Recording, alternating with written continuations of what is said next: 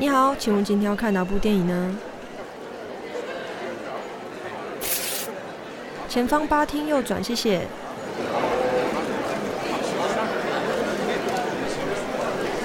嘘，安静，电影要开始喽。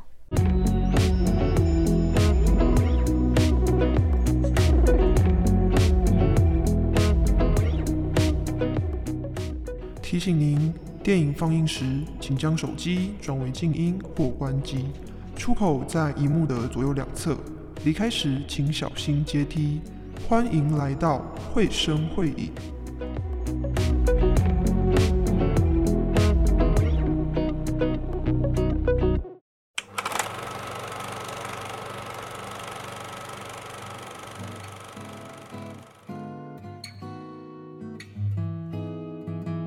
你想知道一位得过华文小说奖的专业影评人是怎么看电影跟写影评的吗？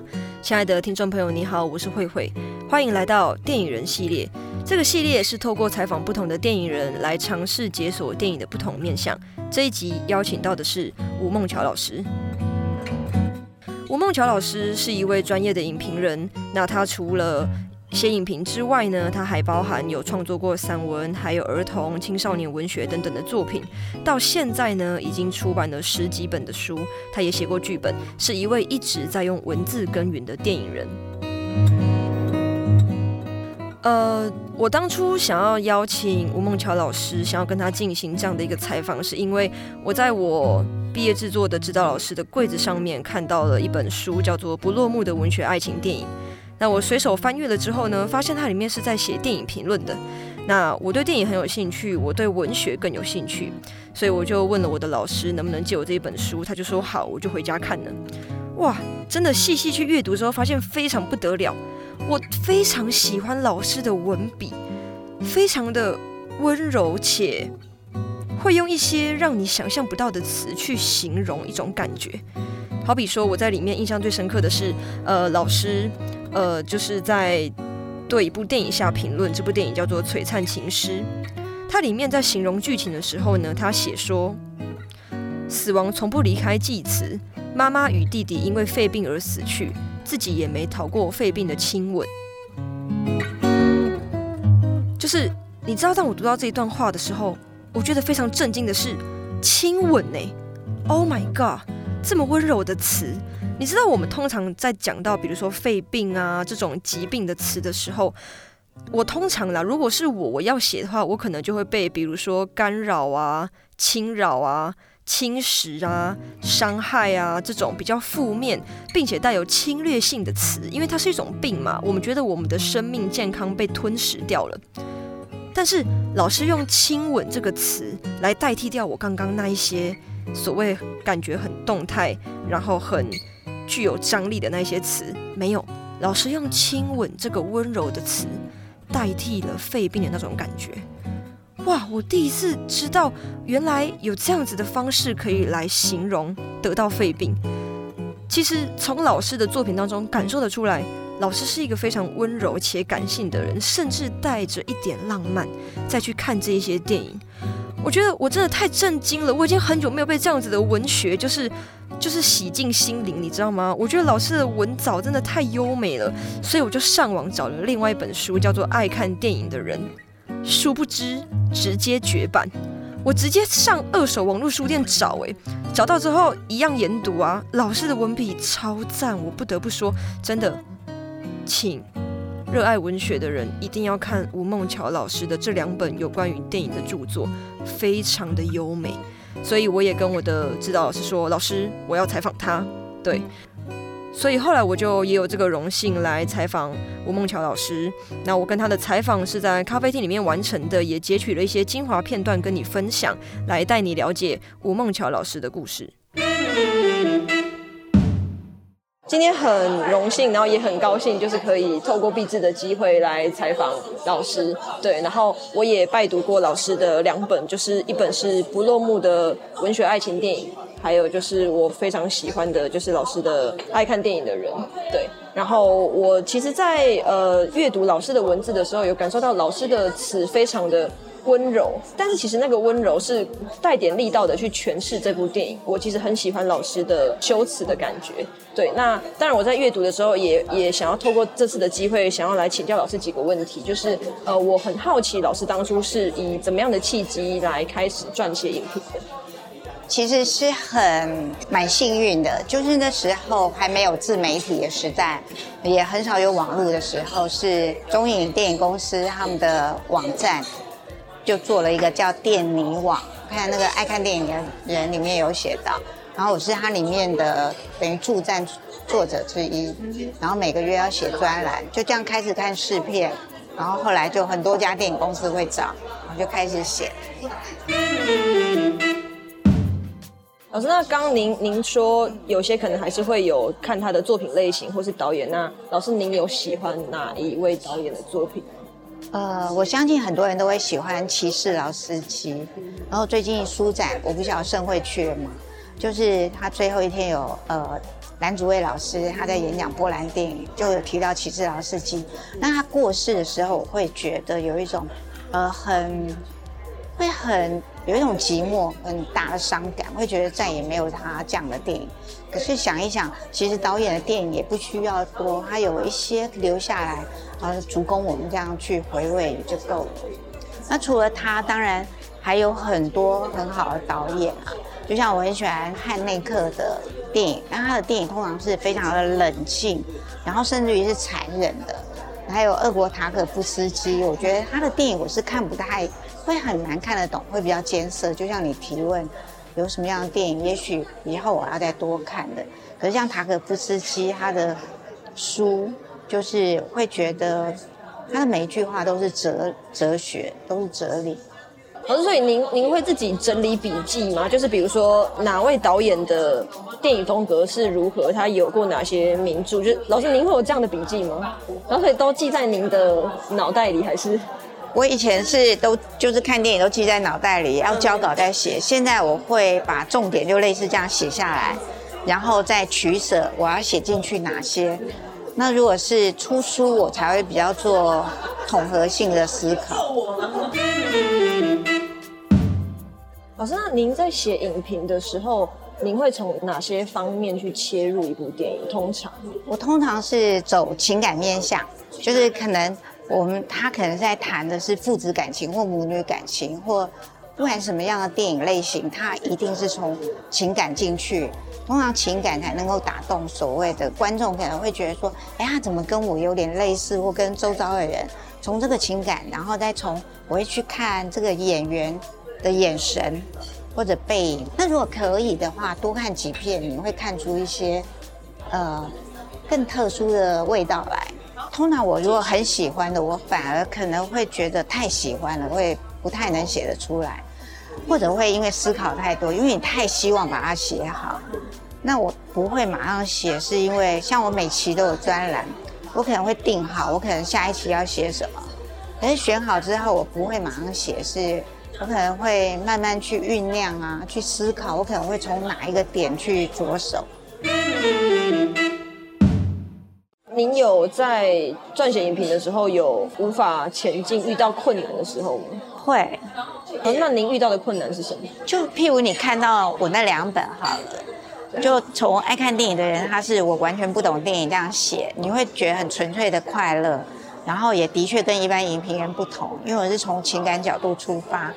再到不落幕的文学爱情电影，我可能就会开始想要精进。然后就会觉得有一些地方会不会卡卡的，就会很怕自己写不好，尤其又是在现在。那再到写归乡，我又会觉得我需要的好像又比以前又更进步了。可是影评到底要怎么写，其实也没有一定的法则。就是你能够，我觉得人就是要忠于自己，就是你真正看到的是什么。然后你愿意去分享给别人，我觉得这个比较重要，因为其实读者敏锐的话，他会看得出来。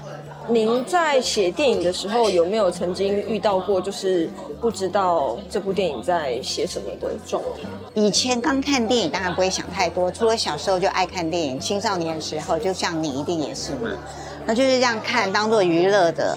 哦，也没有太多想法。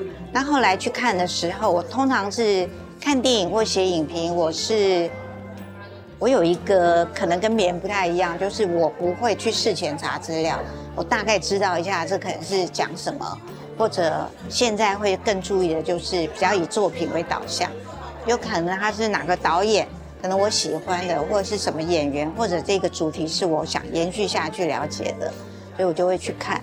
然后之后我也不太会去看太多人写的，或者查太多资料，我反而会去看的是，也许会延伸。我比较喜欢做延伸阅读，都延伸去说这个题材，或者说，哎，这个导演以前拍过什么，或这个演员以前，呃，他发生什么事，或者他曾经，呃，跟这导演有，呃，一起合作过什么。我反而是用这样去查。那国内如果查不到，如果是外国片，我以前也没有这个习惯去查。外国资料，后来我可能就会去查一下，然后或者用听这个歌，然后凭那个记忆去搜寻，然后因为通常不会太多新闻资料，甚至于网络也不能完全相信，因为有时候会是错误的。那就这样子去发现，我觉得还蛮有趣的。当然不可能每个东西你你的发现都去写。老师，我其实自己也有在试着写一些电影评论。老师，那我有发现说，呃，我最近有有遇到一个困难，是我发现我会越来越没有办法投入在电影的情感里，我会变得很像为了看电影而看电影。然后我想请教老师，老师，那您在影评的生涯里面，你有没有遇过也类似这种经历？比如说，怎么样看电影都感受不到？对，因为你意识到自己要写，或者别人可能在看的时候，你可能就会失去你原来看电影的快乐。对。所以可能要慢慢把自己拉回去。那当然，你意识到自己在写的时候，也是精进的开始。那可能每个人，像我是很鼓励每个人都可以讲影评啊、写影评啊，因为每个人的角度不一样嘛。只是在写的时候，就是每个人有他的特色。譬如写，可能就又运用到你的笔，运用到如何让人家愿意读进去。然后再来就是你分析的那个点。你要如何去说服到别人？你不一定要说服别人，因为别人也可以跟你是唱反调的。而是你如何找出一个论据，甚至于让人别人慢慢接受，说：“哎，对我怎么没有看到这个点？”然后你发展出，也许你将来比较独到的特殊的语汇。有些人，譬如说你要填你的职称好了，那我就填作家、影评人。其实我是很心虚的，因为。我通常比较喜欢说写东西的人，然后可是因为很多行业他必须要给你安这样的身份，是他们也要区分好表达你这个行业别。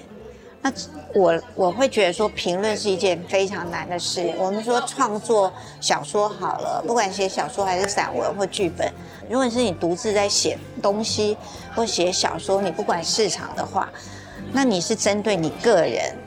可是，如果是影评，你涉及到你迁就，你涉及到你在谈论别人的东西，你必须要有专业度、丰富度还有广度。那如果你对创作者的呃进行的东西，或者他遇到什么困难，你不是很懂，你就贸然去评论他，我觉得这也是不是很合理。所以评论这个角色其实是很难的。那在国外。其实评论不管书评或影评，他们有时候就是一个非常专业的，然后他们也可以发挥很大的影响力，会变成是一个指标性的作用。所以我觉得我们评论的时候，有时候的确是需要，呃，沉浸、沉淀一点去看，然后自己笔下的东西可不可以出来。老师，我有发现一些影评人，有时候我自己在撰写评论的时候，我也会发现说，当我一次又一次的剖析的时候，我会发现我会消掉一些可能情感面的东西，或者消掉一些什么，然后留下的那个我觉得是最精华的，但是很有可能我在过程当中已经失去了一些我想要表达的感受的情。可是消掉是好的，就像我们难免就譬如我有时候可能也想写更多，可是受限于篇幅。或者自己再看一看，会觉得赘字，或者这个地方不需要形容太多，那当然就要删掉。那如果想要保留，我觉得有一个法子就是，呃，你把它分好几次写，每一次是不同的重点。然后所以这样子会能够保留不同面向的内容。主题还是一样啊。可是譬如你谈这一个男主角他的情感，或者说，呃，譬如他在这个地方很疏离，他在别的地方很神秘，他在某个地方又显示出他的譬如很公众的一面，或者他的专业性是什么，你都可以分析，或者把男主角跟女主角分开来谈。老师，那您觉得我们这一个世代，我们会被什么事情所受限？我们无法看到电影的一些角度，就是太快速，太快速，还有影像的东西太多，还有所谓的嗯，大家争相看的都是一些科技化的东西。科技化虽然也很多来自于人的脑袋，而且是提前很多的人的想象力跟超越了一些生活经验。可是人在最快速的时候，就会没有办法凝聚感情，而且有很多事情是可以被取代的。科技就是很多事情被取代。当很多事情被取代的时候，人不要说现在的流行话题，人会不会被取代，而是情感就容易被取代。因为当你看到这些东西似曾相识，或者说，呃，我喜欢的哪一类的人或事物。它都很相似的时候，你失去的时候，你就不会太痛苦，因为你马上又会有别的东西来取悦你、取代你，所以这个东西就会变成，因为太快速，就缺乏了想象力。那想象力是我认为在创作上真的是最需要的，够丰富，他才能够做一些不同于别人的创造力。老师，那写影评也需要想象力，对吗？要，其实也需要，因为你想象力，就譬如说你投入这一部片子人物的情感，可能有些人看到这个人跟那个人有很特殊的情感，可是如果你没有这种同理心，或者你不愿意进去的话，你就不会去看到。那有些人可能他注意的是某个层面，他就会忽略那个层面，所以想象力是很需要，尤其想象力就是你必须要关注到，呃，譬如镜头，镜头里面。它不能浪费啊！导演在做的时候，他每一个镜头，他有他特殊的的运用，甚至于他留白也是他要的方式。老师，那如果我们在写影评的时候，我们想象错方向也没有关系，没有关系啊！我觉得就是像写作，你就顺着自己的走，因为你的心灵会告诉你，你走下去，那个人物就譬如我们在写小说，好，写一写那个人物会自己走出来，他会走出一个故事来。像我们这些很爱看电影的人，呃，假设如果我们想要进入这个行业，我们想要来写真正的电影评论的话，老师，您会希望我们在自己多做一些什么功课？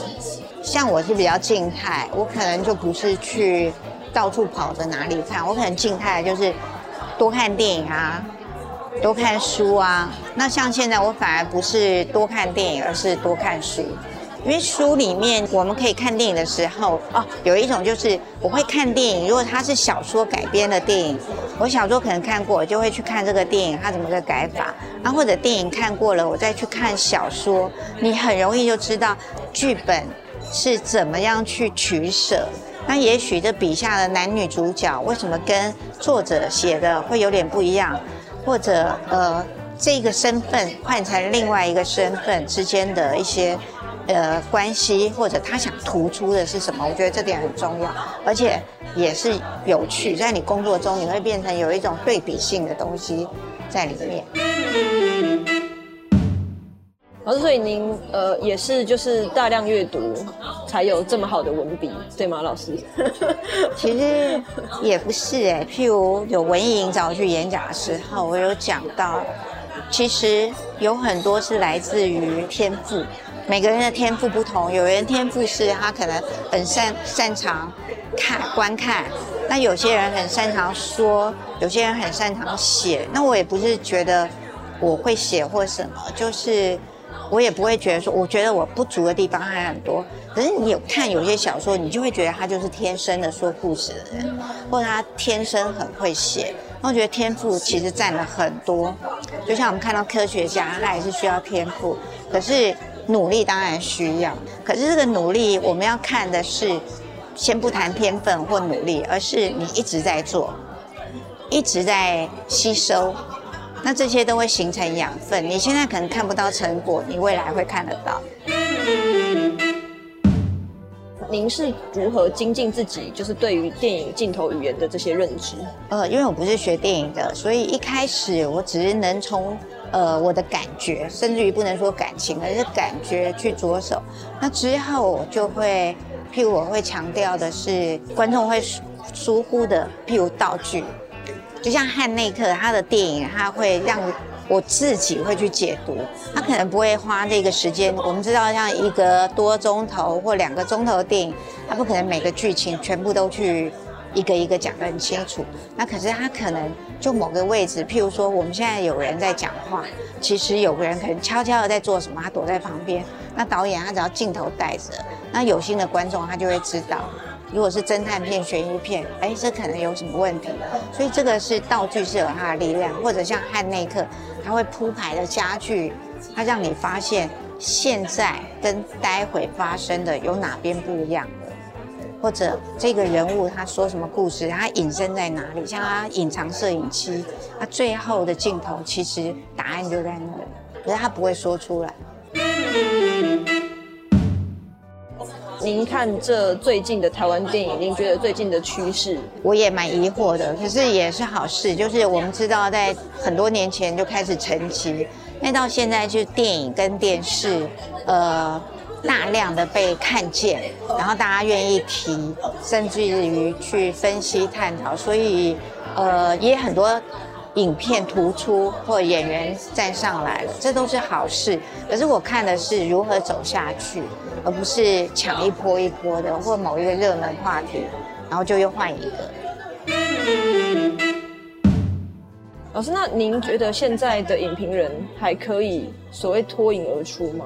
我也在常常在想，因为现在太多自媒体，对不对？那有的是用 YouTube 在谈谈电影，那像我很少会看这，有些会刚好有别人如果转分享，刚好看到，会觉得，哎，可能他分析的很好。第一，不能太长嘛。我们知道媒体的东西跟文章不一样，文章你可以像小说慢慢讲，可是媒体或只要是影像跟声音，也许它就不能太久。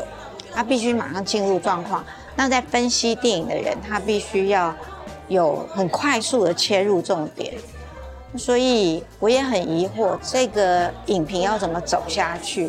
然后影评的这个区块，不再像以前是那么个，好像它是某一专业的人才能做的事。不过我觉得每一个时代都有它每一个时代的好，就是每一个人可以去尝试做自己。我是觉得，就像我在写归校，我会觉得说它是可以一直在写下去，所以用文字我觉得是可以，因为你可以一道一道一道的去分析。那有时候是谈一部电影，那有时候是组织，譬如介绍给青少年看的话，我可能会组织成一个主题，然后再把它串联在一起。青少年他譬如说好几部电影看起来都不一样。他演员也不同，导演也不同，可是他有一个共同的点是什么？找出来，然后一样可以介绍。我觉得这是最有趣的。我觉得好玩的是做任何事，他要有一点变化。老师，那对于您来说，有没有您很呃推荐的影评人？就是除了老师之外，您看最近的影评有没有说，就是觉得哎，他他的评论其实还算是我们可以学习的对象？因为像蓝祖蔚老师，我会看或者去听他演讲，是因为。他除了常年在做的是电影影评，还有乐评，然后他是媒体人嘛，记者出身，所以他看的角度就不一样。他会看到影展的，或者演员的，或者去采访。然后现在是国家电影中心主任，他就在做一些呃台湾的一些早期的呃电影演员啊，或者音乐家的口述历史啊。那我觉得这是一个还蛮值得去推的。你会觉得说不是一个潮流过去就没了，它有一个历史性，它看的是现在，也有看到过去，然后也会发展未来。我觉得就是我们不要看一部片子只看一个人的写法，我们可以去多看，不一定是影评，甚至于是看那个时代。像我在看电影的时候，有那个时代的电影，那我可能就去看那个时代的别的小说，你就可以看出更多它为什么会是这样子。